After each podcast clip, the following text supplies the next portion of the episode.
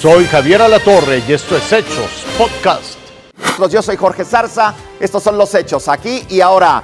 Si usted se pregunta por qué San Juanico, por qué esta zona de Tlanepantla es foco de alerta y existe cierta psicosis entre la población, bueno, le invito a hacer un viaje en el tiempo. La mañana de aquel 19 de noviembre del 84, seguramente lo recuerda, ocurrió una terrible explosión, la ruptura de una tubería que transportaba gas desde las refinerías hasta unas plantas de abastecimiento, de almacenamiento allá en San Juanico, pues provocaron la tragedia, el saldo fatal entre 500 y 600 muertos. Estamos hablando de 2.000 personas heridas, estamos hablando de 1.400 casas dañadas o destruidas y unas 60.000 personas desalojadas. Es lo que dejó las llamas, las explosiones de San Juanico. A casi 38 años, ¿sí?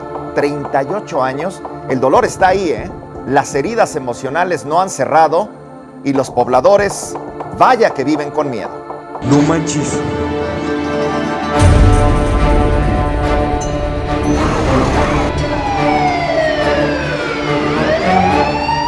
La pesadilla del infierno regresó a la memoria de los vecinos de San Juan Izguatepec en Tlalnepantla, Estado de México.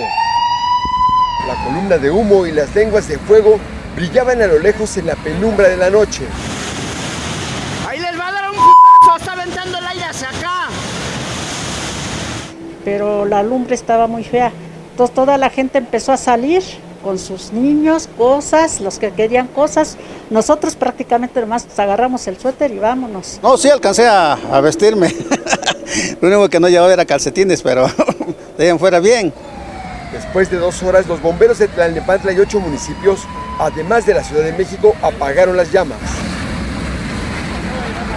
En estos momentos ya se puede ver totalmente apagado el incendio. Al amanecer, la magnitud del desastre quedó al descubierto. No hubo lesionados, pero el fuego arrasó con 1.800 metros cuadrados de la bodega de una fábrica de solventes. La tranquilidad regresó por la tarde y la gente caminaba por las calles que también son ruta de evacuación. Al inmueble le colocaron sellos de suspensión y una patrulla resguardó la entrada.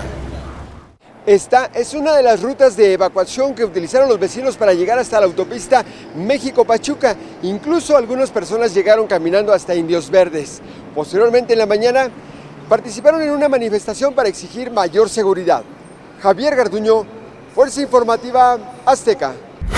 En Nuevo León fue detenido Jesús Antonio N., presunto asesino de Joana Abigail Líguez Jauregui. Hay que recordar que el cadáver de Joana fue localizado la noche del pasado miércoles por su familia cuando acudieron a buscarla a su domicilio en Santa Catarina. Desde entonces, el esposo de la maestra de 24 años se encontraba prófugo. Continúan las investigaciones luego de la detonación de un artefacto explosivo en un módulo de la policía en la alcaldía Cuauhtémoc. A pesar de que hubo dos lesionados, estas situaciones pues están ahí sin vigilancia extraordinaria por lo menos. Sin medidas fuera del ordinario, funcionaron las estaciones de policía tras la agresión sufrida la madrugada de este sábado en un módulo de la alcaldía Cuauhtémoc.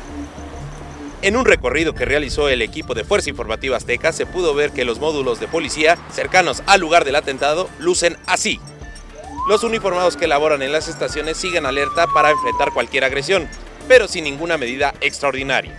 La policía de la Ciudad de México informó que los dos elementos lesionados tras la detonación de un artefacto explosivo en Flores Vagón y José Torres Bodet en la colonia Tlampa se encuentran fuera de peligro. La Fiscalía Capitalina aún se encuentra analizando qué tipo de artefacto fue el que se utilizó en este hecho. Serán los peritos en explosivos quien determinen la fabricación y el componente activo que detonó en el módulo de policía. Las investigaciones aún continúan.